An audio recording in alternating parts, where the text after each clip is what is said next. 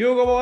Bienvenido, bienvenida a mi podcast Hagámosle Números. Eh, si es la primera vez que me escuchas, pues gracias por estar por acá. Eh, yo soy Freddy y me encargo pues de crear contenido en función de algo que me apasiona mucho, que son los números y los negocios. Entonces, hoy pues tengo un súper buen invitado que estoy seguro que te va a generar un montón de ideas y de un montón de insights a partir de lo que hace, simple y sencillamente. Entonces, eh, como siempre, yo dejo que mis invitados se presenten, no los presento yo para no hacer spoiler. Así que, bueno, nada, socio, madre, bienvenidísimo. Gracias por tu tiempo, madre, por estar acá conmigo conversando un rato.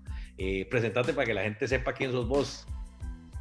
Bueno, hola, yo soy Juan José Muñoz. Yo tengo 10 años de estar trabajando para ayudarle a estudiantes, emprendedores, profesionales a lograr resultados de negocio un poco, este, como lo que hace mi amigo Freddy, pero tal vez enfocado en, en otra línea, no tanto en la parte de los números, que sí hay que ver, pero más en la parte de modelos de negocios, creatividad de generación de nuevos productos, eh, cómo se monta un nuevo negocio, cómo se monta una nueva empresa. Y en los últimos dos años me he estado dedicando a trabajar la parte humana eh, de nosotros las personas que queremos hacer cosas, porque yo creo que todos ustedes son inteligentísimos y pueden aprender toda la teoría del mundo, pero hay un obstáculo entre la teoría y la vida real, que es este vehículo de carne y hueso que somos nosotros, ¿verdad? Entonces, trabajamos temas de mentalidad, de miedo, de qué significan ciertas creencias que tenemos alrededor de ciertas cosas de negocios para que eso nos ayude a realmente tomar toda esa otra teoría y ponerla en práctica.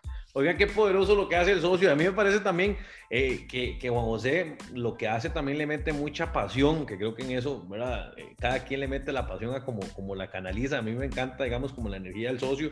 Eh, y también porque su proceso creativo y visual, o sea, si, si, si, si no lo seguís en las redes, pues, ¿cómo apareces en las redes, por cierto, para que la gente te siga? Sí, es JJ como Juan José, JJ Munoz o JJ Munozo.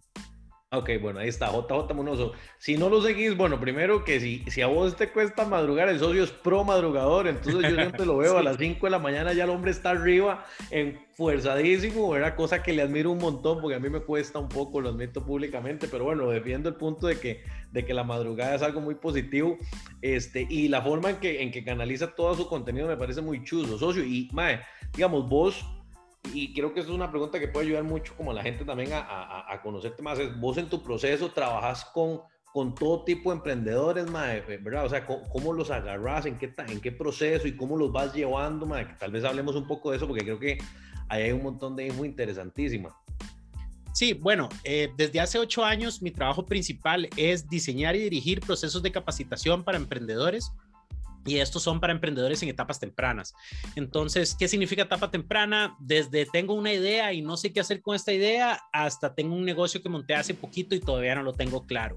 Pero he trabajado con, ya en, la, en mi parte como consultor, sí he trabajado con, con, todo tipo de empresas de todo tipo de tamaño. Ahora, eh, mi pasión es con gente que está comenzando, porque creo que ahí es donde realmente uno puede crear eh, un cambio en la manera en que se ven las cosas y enseñarles cosas que se pueden llevar por el resto de su camino emprendedor o de negocios o de vida, ¿verdad? Entonces es como, como ser profe de prekinder, ¿verdad? Es, es como, como el momento en que más se puede moldear la manera en que se ven las cosas.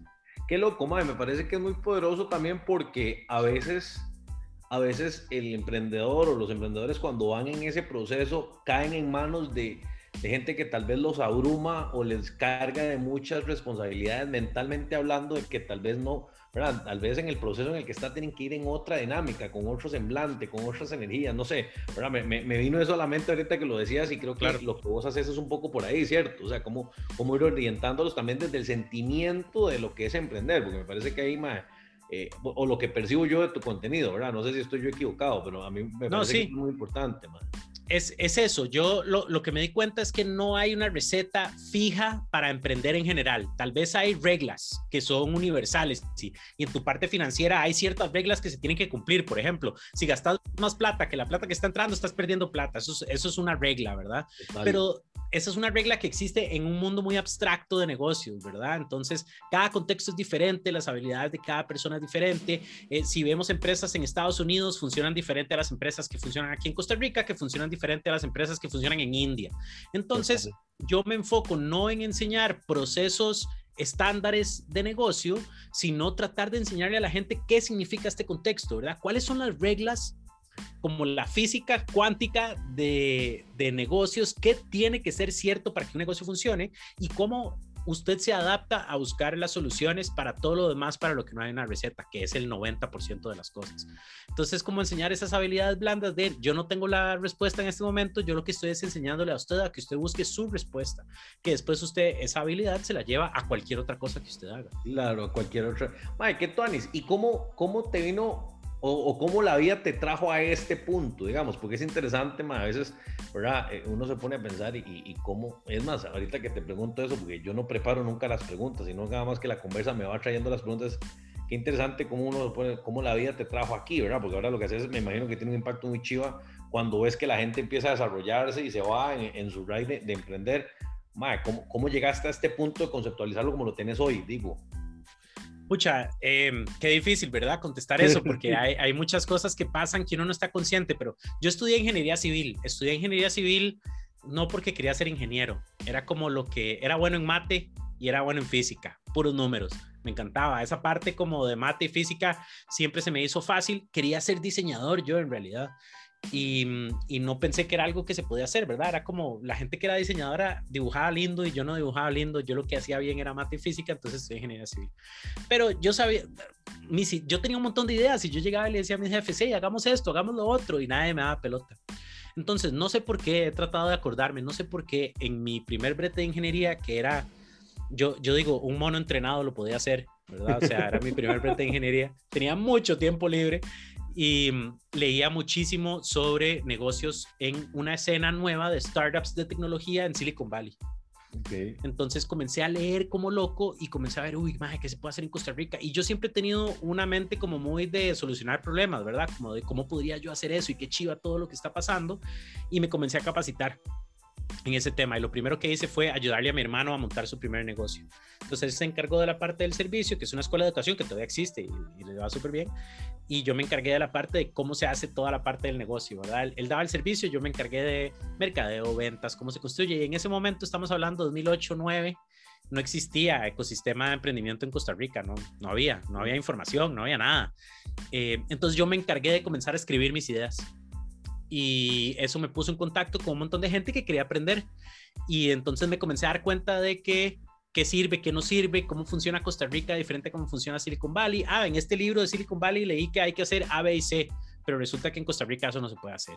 Entonces, ¿qué? Entonces, ¿cómo convierto A, B y C para que se mantenga el concepto, pero que funcione en Costa Rica? Y eso me ha llevado, eh, primero, ok, la teoría exacta no funciona, se tiene que crear teoría para Costa Rica. Ok, creamos teoría para Costa Rica, pero todavía no estamos generando resultados. ¿Qué pasa? Ah, son las personas, son, son los seres humanos, entonces trabajemos el ser humano. Entonces, ahora, de hecho, estoy pensando en educación. Eh, del sistema de educación tradicional, porque esos seres humanos con los que yo trabajo vienen de 15, 18 años, de 12, 15 años de, procesos eh, educacionales que tienen ciertos resultados que tal vez no conducen al emprendimiento, ¿verdad? Entonces, ¿cómo podemos incluir ciertas cosas desde que estamos en primaria o en secundaria? En fin, así es como pienso yo, ¿verdad? Voy como viendo cómo puedo resolver mejor el problema y eso me ha ido llevando en este camino. Qué loco, ma. Y, qué tuanes, porque, porque de fondo también es como muy disruptivo en algunas cosas, ¿verdad? Porque, madre, como lo, como lo estás planteando, y vas y repensás, ok, ma, pero esta vara, ¿por qué es que lo hacemos así, verdad? Y, y, por qué no lo hacemos diferente, ¿verdad? entiendo un poco que por ahí lo vas viendo, ¿verdad? Ma, en este proceso, como, como a cuánta, ¿cuántos emprendedores has ayudado? ¿Vos tenés una noción? Sí, tengo una noción, no exacta, pero sí tengo una noción. Este, bueno, te, puedo dar una noción de la cantidad de emprendedores desde que comencé a crear los programas de capacitación de emprendedores, que fue, eso fue en el 2014.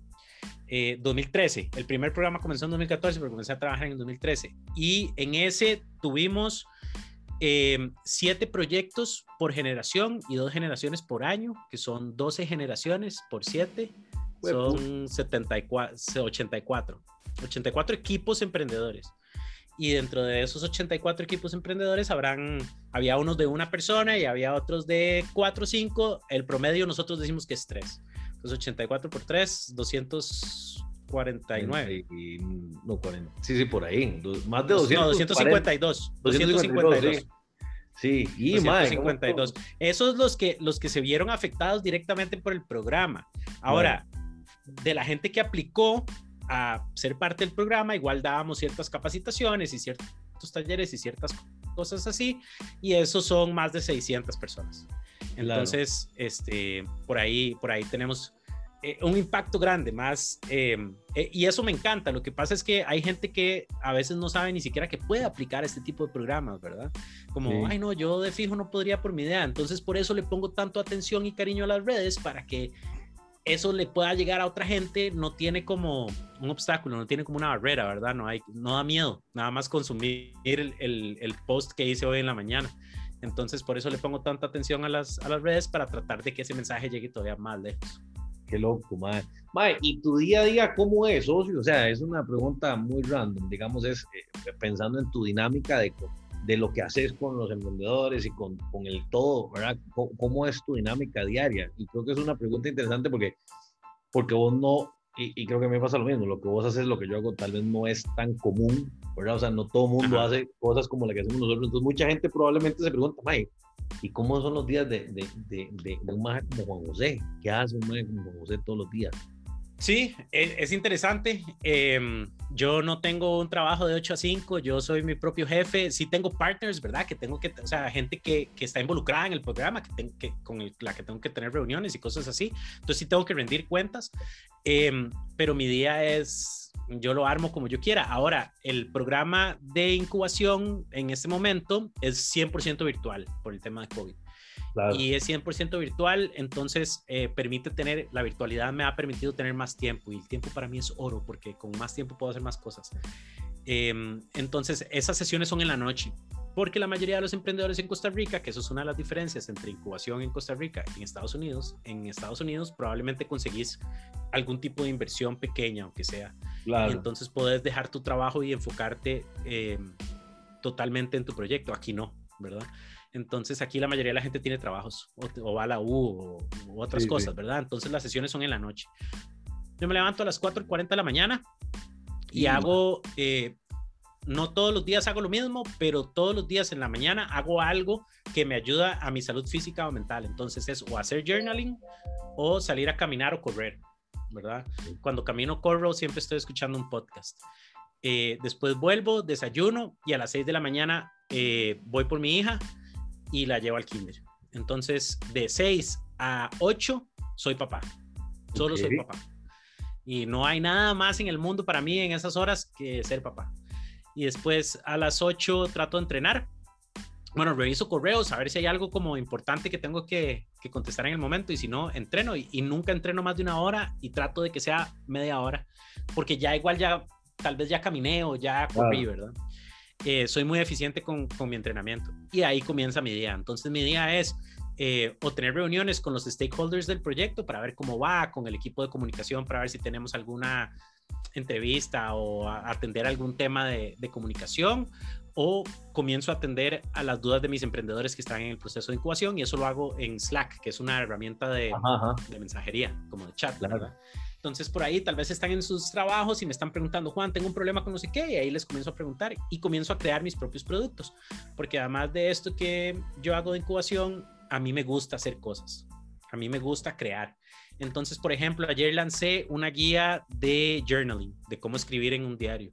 Entonces, es una guía de tres semanas. Entonces, estuve construyendo eso durante un tiempo y, y ese es un tiempo que siempre saco dos, dos horas o tres horas al día para crear las cosas que a mí me gustan. Y eso puede ser contenido para la página de madrugadores, que si se van a mi perfil de Instagram, JJ Munoso, ahí encuentran el link a la página de madrugadores, o diseñar una camiseta que me inventé.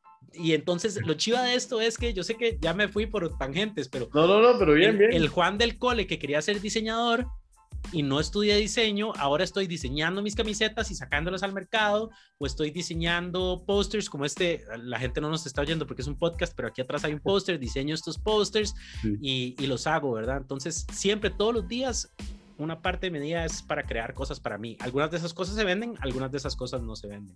A mí no me importa, en realidad. Este, y después eh, comienzo a preparar mi charla, mis charlas de la noche o sesiones de la noche con mis emprendedores. Eh, también doy un montón de charlas y talleres en, en, otras instituciones, en la U, soy profe en la U y temas así. Entonces también en, después de las cuatro y media, cinco de la tarde, ya mi enfoque es a estos talleres y estas charlas y estas cosas. y a las ocho y media de la noche estoy roncando. Ahí está loco, se duerme a las ocho y media. O sea, a las ocho y media estoy metido en la cama y generalmente me duermo nueve. Qué loco, man. Qué jeta. Y sí, si levanta a las 4 y 40 está duro, ¿verdad? Bueno, pero que y... da tiempo de hacer muchísimas cosas. Me da tiempo de hacer muchísimas cosas. Em, y, y, eso es lo que a mí me gusta hacer con, con mi vida, hacer todas esas cosas, ¿verdad? Eso, eso es lo que a mí me divierte. Entonces, hay todo un tema aquí de work-life balance que a mí me encanta hablar, que para mí eh, vida y trabajo no, cuando se habla de balance, work-life balance, se, piensan dos cosas por separado. Y hay gente que su trabajo y su vida son 100% separadas. Para mí, mi trabajo es lo que me da energía de vida, ¿verdad? Entonces, para mí es, es un poco diferente. O sea, me gusta, los fines de semana que puedo paso trabajando, a mí me, me, gusta. A mí me gusta ese concepto porque yo lo, lo veo justamente igual, man, totalmente. Socio, y en toda esta vara, mae, si te pregunto, porque claramente tenés muchos elementos que son creativos y, muchos elementos de verdad inspiración. ¿Dónde entran los números? Ma, ¿Vos qué pensás de los números? Contame un poco, ¿verdad? Eh, para, yo enseño, yo doy una clase en la U, en Lead University, que se llama Creatividad e Innovación, y una, y una gran parte de esa clase la dedicamos a entender cómo se generan ideas. Y una de las técnicas para generar ideas son restricciones. Entonces, entre más restricciones nos ponemos, más fácil es generar ideas o mejores ideas van a salir que nada más tener una página en blanco. Entonces, los números en negocios, para mí son esas restricciones que son eh, generadoras de ideas. Por ejemplo, el más básico, que ya lo hablamos, ¿verdad? Mis costos tienen que ser menor a mis ingresos. Eso es una restricción, ya ahí eso es una restricción, porque ya hay cosas que no voy a poder hacer, ¿verdad? No, no puedo alquilar el Estadio Nacional para hacer un, un evento de mercadeo si no voy a recibir ingresos de vuelta que, que, sean mayor a eso. Entonces ya esas restricciones me encantan. Para productos de tecnología, que es mucho con lo que yo trabajo, digital, hay, hay ciertas cosas de, de mercadeo que son interesantes, que es la vida, el, el valor de, de, vida útil de un cliente, que es el valor que va a generar un cliente durante su vida útil, este, debería de ser más o menos tres veces el costo de adquisición de ese cliente. Eso es como una regla. ¿verdad? O sea, no, es, no es una regla de vida, pero es una relación que queremos mantener. Entonces me comienzo, comienzo a pensar, ok, cómo puedo adquirir un cliente de manera eficiente y que, me, y que igual me genere toda esta cantidad de dinero que quiero que me genere en el futuro. Entonces ahí hay otra restricción que tiene que ver con números que me pone este, a pensar de manera súper creativa. Eso con, con, la parte de negocios, pero en mi vida también. Yo uso esta, esta banda que se llama Whoop, que me mide sueño, me mide el, el estrés que le, que le di a mi cuerpo durante el día, calorías, etcétera. Entonces, este, me ha ayudado muchísimo porque antes yo creía que, bueno, yo, yo siento que yo entreno como un animal, ¿verdad? O sea, son entrenamientos cortos pero súper intensos. Y cuando la comencé a usar, yo, y mae, yo creí que ese había sido mucho más fuerte de lo que en realidad fue. Entonces me permite, no sé, si tenía 15 minutos más, entonces hago algo más durante 15 minutos, ¿verdad? Entonces esos números me ayudan a, a, entender ese tipo de nivel. Entonces yo en realidad tengo números por todo lado. Qué buena nota, Ma. Y me, me, encanta como lo planteas porque creo que también a la gente que nos escucha, Ma, es, es eso, ¿verdad? O sea, que, que, ¿verdad? O sea, vos estás, vivís de lo que, de lo que es la creatividad, la innovación, Ma, muchos elementos que son espontáneos y creativos, pero tenés claro que los números son un papel importante, ¿verdad? Y, y creo que Mae, acabas de, acabas de, resaltar mucho la esencia de lo que yo siempre he querido transmitir con este contenido y es eso, mae, así como vos lo acabas de decir, o sea, te da creatividad ver ciertos números y te dan ideas y te dan un montón de cosas nuevas y ahí hay un montón de cosas súper positivas que podemos extraer todos los días, digamos, de, de la dinámica diaria de lo que hacemos, ¿verdad? ¿Ya? 100%, digamos, eh, el sentimiento es una, nuestros sentimientos humanos, lo que nos, como nosotros analizamos el mundo solo dentro de nuestra cabeza es mentira. O sea, nosotros estamos pasando todo por un filtro, ¿verdad? Si queremos, no sé, si no nos queremos sentir mal, entonces creemos que las cosas están mejor de lo que están. Si, si somos pesimistas, creemos que las cosas están peor de lo que están. Entonces, poder trabajar con números, por ejemplo, un, ejemplo específico de, de, un emprendedor, por ejemplo, es, eh, ¿usted qué vende? Ah, eh, miel de abeja. Perfecto. ¿Cuál es su canal de venta? ¿Cuáles canales de ventas tiene? Supermercado, feria y, e, e Instagram. Ok, ¿cuál es su canal de venta más efectivo? Ah, yo creo que la feria. No, pero son toque. Yo creo que la feria o de fijo la feria, ¿verdad? Entonces resulta que si, si vemos los números, resulta que no, que el mejor canal de distribución es el retail. Pero como no me había dado cuenta de eso, no había podido llevar a mi negocio hacia, ese éxito, ¿verdad? Porque yo quería, porque la feria tal vez es lo que a mí más me gusta o es donde tengo más contacto con clientes, entonces en mi cabeza era eso, pero los números demuestran otra cosa. Total. Ma, en este proceso de tanta formación de tantos emprendedores, ma, alguno que te, que te venga a la cabeza así como de, ma, eh, una experiencia, alguna de las experiencias chivas, porque me imagino que deberías tener un montón, porque cuando yo creo que cuando uno forma gente o ¿verdad? comparte contenido, hay un montón de anécdotas que son muy poderosas. Alguna que tenga la mente, como de, tipo anécdota poder, positiva. O sea, tengo de todas las que quieras, ¿verdad? Pero este, me, me resalta unos muchachos de un colegio técnico que se llama Cobao, en Cartago. Eh, tuve, cambiamos las reglas de incubación porque eran mayores de 18 años, cambié, peleé, peleé hasta con capa y espada porque pudiéramos aceptar menores de edad en nuestro programa de incubación, porque nuestro partner en ese corporativo en ese momento este, no, no le gustaba la idea para poder aceptar a estos muchachos y fue chivísima el proyecto y ahora están colocados en unas empresas ahí haciendo cosas increíbles.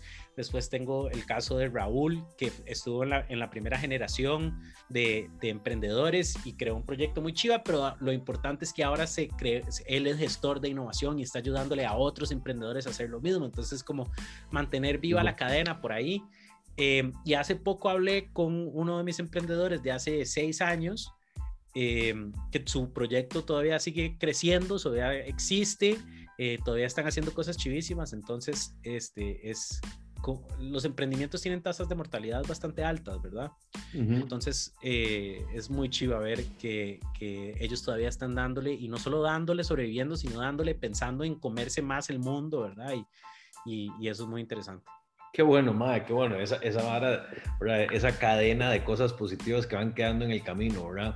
Socio, madre, y como para alinearnos un poquito como al cierre, madre, eh, ¿qué, ¿qué, tres consejos le darías vos a la gente que nos escucha? Por lo general, la gente que escucha mi podcast mucho es emprendedores que están en ese camino o que ya está, están por arrancar o que quieren arrancar o que ya arrancaron. Creo que muchos se alinean inclusive para, para, para que te busquen a vos. Así que, ¿verdad? Todos esos que nos escuchen, pues pueden ir a buscar a, a Juan José en las redes JJ Munoso, ¿verdad? ¿Es así? Sí, JJMUNOZO, JJ Munoso. Este, sí, y en redes probablemente es un lugar donde van a encontrar un montón de respuestas a preguntas que ya tienen, ¿verdad? tengo un montón de cosas escritas y un montón de videos y un montón de podcasts y un montón de todo. Entonces ahí, si tienen alguna pregunta, primero busquen ahí de fijo y si no, después me escriben a mí, yo con mucho gusto les contesto. Pero lo que les diría primero es, ¿por qué? ¿Por qué están haciendo lo que están haciendo? Y esa es una pregunta que suena fácil y tonta y obvia, pero es mucho más compleja de lo que parece. ¿Por qué está emprendiendo? Si está emprendiendo, ¿por qué está en el trabajo en el que usted está? O sea, sea lo que sea que usted está haciendo, ¿para qué es? Es un medio para yo generar suficiente dinero que después voy a intercambiar para poder vivir, o tengo una misión más grande, o quiero nada más sobrevivir, o quiero tener tres casas en la playa. ¿Qué es lo que quiero hacer, verdad? Entonces, sobre todo en emprendimiento, montar una empresita que me genere un alquiler de mil dólares al mes, que yo pueda pagar un alquiler de mil dólares al mes y mantenerme solo a mí y poder surfear los fines de semana tranquilos, sin problemas, es una empresita muy diferente a quiero crear un unicornio que esté valorado en un billón de dólares. Total. Y tratar de cambiar el mundo. Son cosas muy, muy, muy diametralmente diferentes. Y, y cambia hasta el primer, el primer paso que vamos a dar lo cambia completamente, ¿verdad? O sea, ¿qué, ¿qué, es lo primero que deberíamos de estar pensando? Entonces, cualquiera de esas opciones es válida, ninguna es mejor que la otra. Si usted quiere hacer un montón de plata, épico. Si usted quiere tener una misión y cambiar vidas de otras personas, epiquísimo. Si usted quiere surfear en la playa todos los días, me parece genial, pero sépalo, porque de, de acuerdo a eso es lo que usted tiene que montar. Poderoso, madre, poderoso, poderoso. Y creo que eso es como el punto de reflexión que mucha gente a veces no toma el tiempo de realmente hacerse esa pregunta, como bien vos lo decís, ¿verdad? Y, yo me he encontrado con mucha gente que ya está más al fondo, ¿verdad? Cuando digo más al fondo es que empezó a caminar sin tener claro ese por qué, y no tiene tan, Exacto. tan elaborado esa pasión y cuando se da cuenta está metido en algo grandísimo que no es lo que realmente quiere y que ya no es tan fácil quitárselo de encima. A veces, inclusive siendo víctimas de su propio éxito, ¿verdad? O sea, yo tengo gente que tiene negocios enormes, que son súper exitosos, al menos a los ojos de todo mundo por fuera, pero ah, en, los, en los papeles. Exacto. Sí, hay, hay un caso chivísima. De hecho, aquí atrás hay un libro que se llama Company of One. Se lo recomiendo a todo el mundo. Se llama A Company of One, como compañía de una persona. Y debate el tema de crecimiento. ¿Verdad? Siempre nos dicen que todo, o crecemos creciendo, que las cosas tienen que ser más grandes. ¿Verdad? Todo tiene que ser más, más grande, más plata, más gente, más grande. Pero ¿por qué? O sea, sí, está bien. Digamos que crecer está bien, pero ¿cuánto? ¿Cuánto voy a crecer? ¿Qué tan grande tiene que ser esto? Entonces da un montón de ejemplos de, por ejemplo, un, se me ocurre uno de un emprendedor en Nueva Zelanda que tiene una empresa que factura, no sé, 700 millones de, dólares o 700 mil dólares al año, 700 mil, no sé, 700 mil, digamos, al año. Este, y entonces todo el mundo le dice, y es solo él, solo él y su compa. Entonces todo, le dicen, bueno, pero ¿por qué no contrata gente? Y entonces en dos toques está facturando un millón de dólares. Entonces él dice, y sí, en dos toques, yo sé que en dos toques puedo estar facturando un millón de dólares, pero entonces tengo que comenzar a manejar gente. Entonces ya no, entonces ya no soy solo el que hace el brete, sino el que supervisa el brete de Freddy y el de Jimena. Y entonces ya no me puedo ir tres meses al año a pasear con mi esposa. Claro. Entonces yo lo que quiero es esto, no, no tiene que ser más grande. Qué poderoso, madre. Qué poderoso y creo que es muy reflexivo. Pues, eh, ¿Cómo se llama? Eh, lo vuelvo a decir porque me parece que a mucha gente le puede estar en ese momento, ¿verdad? Cuando estén escuchando, es, mae, sí, ¿verdad? Estoy en el lado equivocado. Socio, mae, este, agradecerte enormemente por haber sacado un rato para hablar conmigo, mae. Este, de verdad, de todo corazón, súper poderoso. Todo lo que nos compartiste, me parece que con solo la conversa queda mucha mucha, muchas ideas y muchas eh, reflexiones para la gente que nos escucha, Mae. Repetí cómo te pueden encontrar en las redes, Mae, para que la gente te encuentre fácilmente. Sí, el, el punto de encuentro mío es Instagram y es JJ, Juan José, JJ, Munoz, sin la ñ, con N, JJ Munoz y una O de Ortiz al final. Entonces, JJ Munoso. Ese es el, el, punto de encuentro. Ahí hay un link que tiene todas mis cosas. Ahorita acabo de sacar ayer un curso de journaling. Si quieren aprender, si quieren como pensar en estas cosas, qué es lo que realmente quiero, qué tan grande tiene que ser, ¿verdad? Si quieren explorar todas estas cosas, yo comencé a hacer journaling el año pasado cuando, cuando la pandemia, cuando la, clausura severa y me cambió la vida. De hecho, si entran a mi Instagram ahora van a encontrar el primer post es sobre las 10 cosas que, que aprendí haciendo journaling me cambió la vida, entonces ahí hay una guía, pero hay un montón de contenido, miles de miles de miles de cosas gratis que pueden consumir. Tengo un podcast que fue, creo que no fue el primer podcast, pero por hasta ahorita es el más longevo. Este, si no lo paro de hacer, va a seguir siendo el más longevo, ya nadie me va a poder ganar. Em, que se llama Épico Podcast. Ese existe desde el 2016 y son conversaciones con, con, personas que están haciendo cosas chivas. Ahora vamos a tener a Freddy. Justo apenas terminemos de grabar esto, le voy a decir, porque estoy, acabo de crear una, una serie de pidiéndole a gente que me enseñe cosas que yo no sé.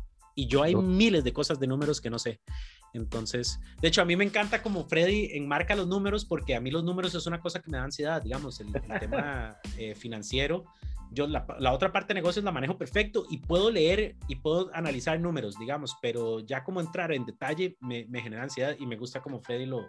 Qué buena nota. Lo, lo habla. Entonces, sí, eh, pueden ir a buscarme por ahí.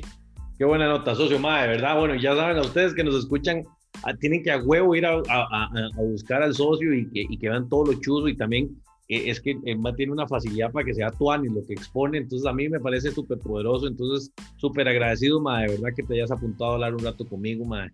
Este, y nada, bueno, a vos que me escuchás, eh, gracias por estar, por haber pasado por acá. Espero que te haya generado un montón de cosas positivas, que te traigan reflexiones.